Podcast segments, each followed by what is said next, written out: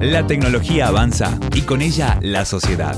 Lo digital y lo ético en una fusión para comprender la realidad actual. ¿Qué tal? ¿Cómo les va? Bienvenidos al podcast de la Cátedra de Ética de la carrera de comunicaciones. Esto se llama Vida Tecno. Los saluda el profesor Fernando González y estamos como todas las semanas aquí en la radio de la UCASAL.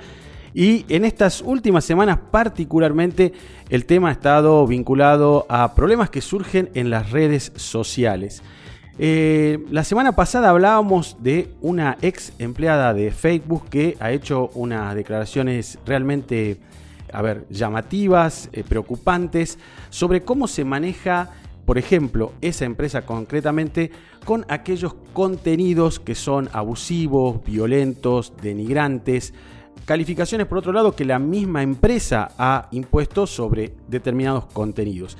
Ella lo que ha dicho concretamente es que la empresa en realidad no controla los mismos y lo que es más grave, por decirlo así, es que ha utilizado los mismos para generar mayor tráfico. Es decir, la información que a ellos les llega, a Facebook, a la empresa, es que esa información sin tanto control genera más tráfico en la red social. Pero esta ex empleada, que eh, no voy a reiterar algunas cuestiones técnicas de su denuncia, eh, ha dicho que la empresa había generado un espacio de trabajo dentro de la misma para controlar este tipo de contenidos y sin embargo eh, ese, espacio laboral fue disuelto por la empresa, hay que decirlo, por Mark Zuckerberg, que es el que está al frente de la misma. Esto ha estado corriendo la semana pasada. Ahora, indiscutiblemente esto ha generado muchísimas repercusiones. La obvia es el reclamo por parte de distintas organizaciones sobre esta cuestión, sobre lo cual se viene trabajando muchas veces. Y esta semana nos enteramos que el vicepresidente de Asuntos Globales de Facebook, que se llama Nick Clegg, anunció que se va a eh, desarrollar, se va a desarrollar una herramienta en Instagram que sugerirá a los jóvenes tomarse un respiro. Así como lo escuchamos. En la pantalla, bueno, o en la aplicación va a surgir este mensaje y cada tanto les va a decir es conveniente que se tomen un respiro, que consuman otro tipo de contenidos. A ver, Instagram está reconociendo que ellos conocen que el exceso de consumo de la red social es un hecho hoy grave, un hecho que está a la vista, repito, incluso de la misma empresa, y por lo tanto han decidido eh, generar esta herramienta, con las dificultades que eh, conlleva, por supuesto, su aplicación concreta. Pero recordemos que Instagram, desde hace ya un par de meses, obligó a todos los usuarios de esta red social a poner la edad, a poner nuestra edad. Eh, por lo tanto, habría ahí un principio medianamente objetivo para detectar quién es el que está usando esa red social. Ahora bien, ¿cómo compatibilizar esto que desarrolla Instagram y que recordemos, Instagram pertenece al mismo grupo empresarial de Facebook? ¿Cómo compatibilizar esto con lo que ha, sido denunciado por eh, una ex empleada de alto rango de la empresa?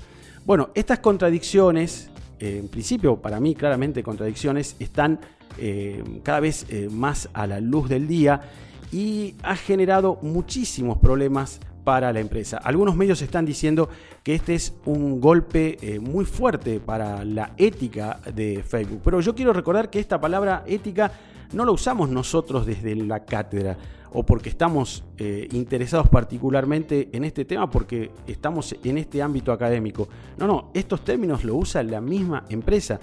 Si uno ingresa a la parte donde están nuestras cuentas y la información eh, con respecto a cómo se manejan ellos con temas como la publicidad y los contenidos, ellos mismos señalan que su preocupación es la cuestión ética. Ahora, ¿qué se entiende aquí por ética? Básicamente que las empresas que están eh, manejando las redes sociales realicen un control de aquellos contenidos que consideran, vamos a decirlo así, contrarios a derechos básicos de las personas, a derechos básicos del ámbito de las comunicaciones, expresiones que fomenten la violencia, eh, la discriminación, etc. O sea, se combate eso. Ahora, ¿quién lo hace? ¿Una inteligencia artificial? ¿Un algoritmo solamente? Bueno, Facebook en un momento reconoció la necesidad de que personas de carne y hueso con determinados oficios, psicólogos, sociólogos, etcétera, se encargaran también de realizar este control. Bueno, todo eso ha entrado en una especie de cuestionamiento, de crisis, al menos en esta empresa. Hay que decir también que la ex empleada de Facebook dijo que conocía ellas otras empresas y no todas se manejan de esta manera que ella califica mínimamente irresponsable. Habló de LinkedIn, creo Pinterest y, de la misma Google, diciendo que allí no se manejaban de esta manera.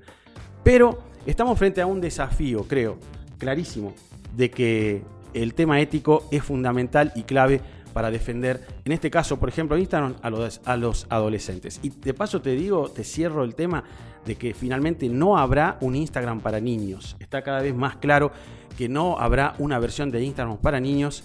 No están dadas las condiciones ni por cerca, ya había críticas al respecto y la empresa ha desechado el proyecto por lo menos por ahora. Bueno, hasta aquí nuestro podcast. Lo saluda el profesor Fernando González. Estamos en la radio de la UCASAL haciendo Vida Tecno. Chau, chau. Nos encontramos la próxima con más Vida Tecno. El día a día de la tecnología lo encontrarás en Radio Casal